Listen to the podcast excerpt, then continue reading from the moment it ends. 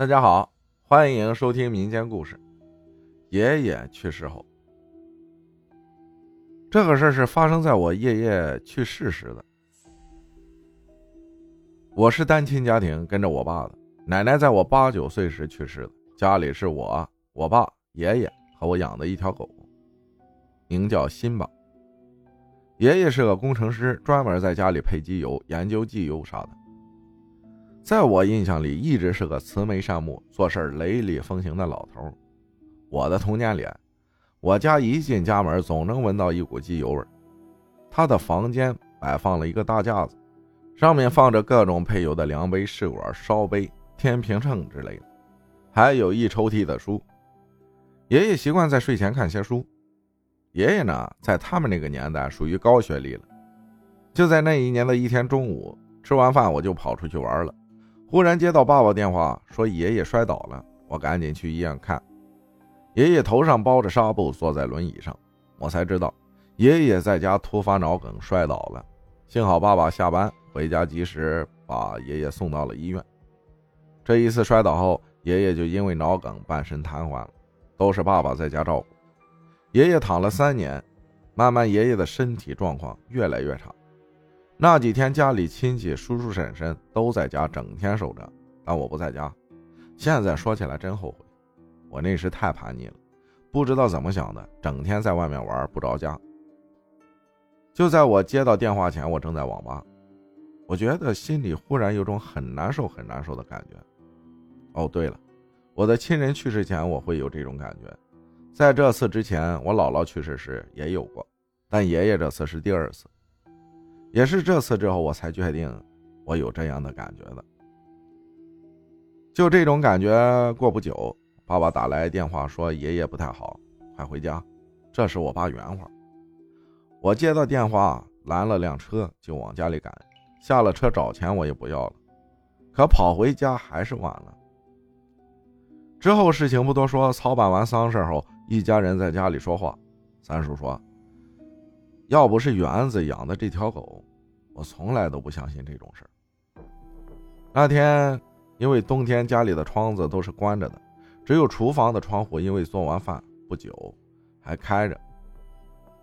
三叔说，爷爷走的那天，他跟爸爸几个人在客厅里坐着，爷爷在他的房间躺着，辛巴本来是在客厅地上趴着的，它是只很乖的小母狗。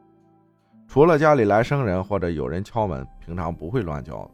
忽然，他朝着厨房跑去，边跑边吼叫，不是一般的有人敲门的那种叫，就是很凶很凶的吼叫。跑到厨房对着窗户叫，然后就边叫边往客厅走，就好像是对着谁在叫一样。一路厨房、客厅叫到了爷爷的房间，这期间都叫得非常凶。三叔、爸爸他们就跑过去看，爷爷就走了。辛巴又从爷爷房间跟着叫着，一路又叫到厨房的窗户。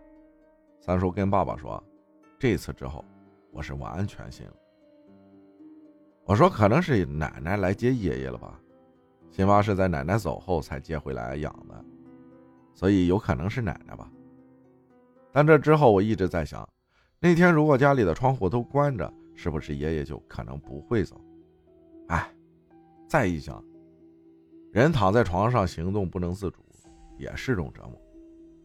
这件事不可怕，但是我们家人一起见到。还有一件事是我的手机出了些怪事是爷爷去世一年过后，我认识了我现在的丈夫。那两年我们才谈，一起租了个房子在外面住。我还记得那时候。我们没钱的日子，两个人吃一盒饭，就是在我们租房子的那段时间里发生了些怪事但不是房子出了问题。那时候流行玩保卫萝卜，我在手机屏幕上设置了一张黑猫的图片，我觉得特别酷。但是设置了之后，那几天我的手机出怪声，就是一天可能会响个一两次，不定时的，但每次的声音都差不多。就是那种像是一个女人尖着嗓子，特别做作的在笑，每次都笑三声。我一直没怎么在意，觉得手机嘛，可能什么软件里的吧。有一次，我跟我对象俩人没事在家里一起玩保卫萝卜，忽然间那声音又响了，而且那次感觉声音延长了。我对象问我啥声，我说我手机的，不知道咋回事，这几天老响。然后我们没管，就一起打保卫萝卜。那个游戏，我现在隐约记着是左上角有个计分的，显示你打的分数。很奇怪的是，忽然那天我的分数变成了九九九九九，六个九还是七个九，我忘了，就是你不可能达到的分数。我就觉得奇怪，给我对象看，加上这几天我手机总出怪声，我俩觉得不太对，就觉得有点怪怪的。我俩一致认为是我屏保上的黑猫邪门，我对象就把我手机连电脑上，把屏保设置成了观音菩萨，手机里又下载了佛经，然后奇怪的是就这样好了。接下来一件事是几年后我们结婚了，有了孩子。有天我在家带孩子，是在婆家了。那年我二十一岁，女儿刚会走。那晚在家里，我跟女儿在院子里玩。我婆婆家是农村独栋的那种，有很大的院子。我坐在院子里看着女儿在院子里走来走去。忽然，她走到洗漱间门前，门是虚掩着的。她停在门前往里面看，里面灯没开，是黑的。她好像盯着里面黑漆漆的什么在发愣，愣了大概两秒，我就看见洗漱间的门忽然砰的一声很用力的关上了。我女儿哇一声就哭了。吓得往我这边走，我因为前几次的经历，马上觉得不对劲儿。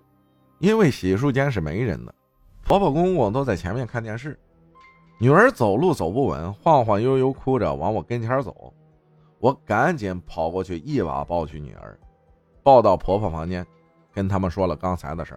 我公公说那肯定是风吹的，说着他就进了洗漱间，我跟在后面去看，开了灯，里面啥都没有。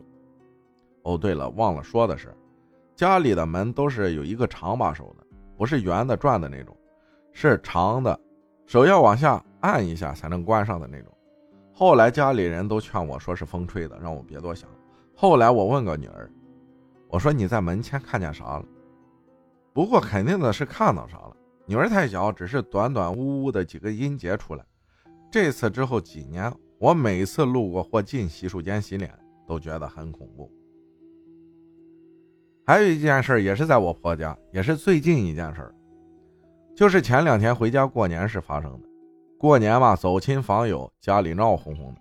等睡觉都到晚上十二点了，我在洗脸、敷面膜啥的，玩手机。等真正睡觉已经是两点了。哦，对了，我们夫妻俩在广州工作，孩子是爷爷奶奶带的。晚上跟奶奶睡惯了，跟我们玩一整天可以。等睡觉的时候，还是跟奶奶睡去了。我本来是跟我老公一起睡的，因为家里地方大，我脾气也大。我老公睡觉爱翻来翻去的，我总骂他，嫌他影响我，他就一个人抱着被子睡沙发去了。那天晚上我都睡着了，忽然不知道咋回事，我就醒了，一瞬间清醒了，但不能动。我就看见我脚底下床边的位置，好像有个手还是脚在动。我想起身仔细看，但不能动。奇怪的是，我脚下床尾不知从哪儿挂了个床单。从屋顶垂下来，这是我从来没见过的。桃红色加绿色花纹的床单，我确定我家里是没有的。这时候我不知道我是醒着还是睡着，全身只有眼睛能动。我吓得喊我老公的名字，我也不知道我喊出声没有，反正就用尽全力喊了好几声。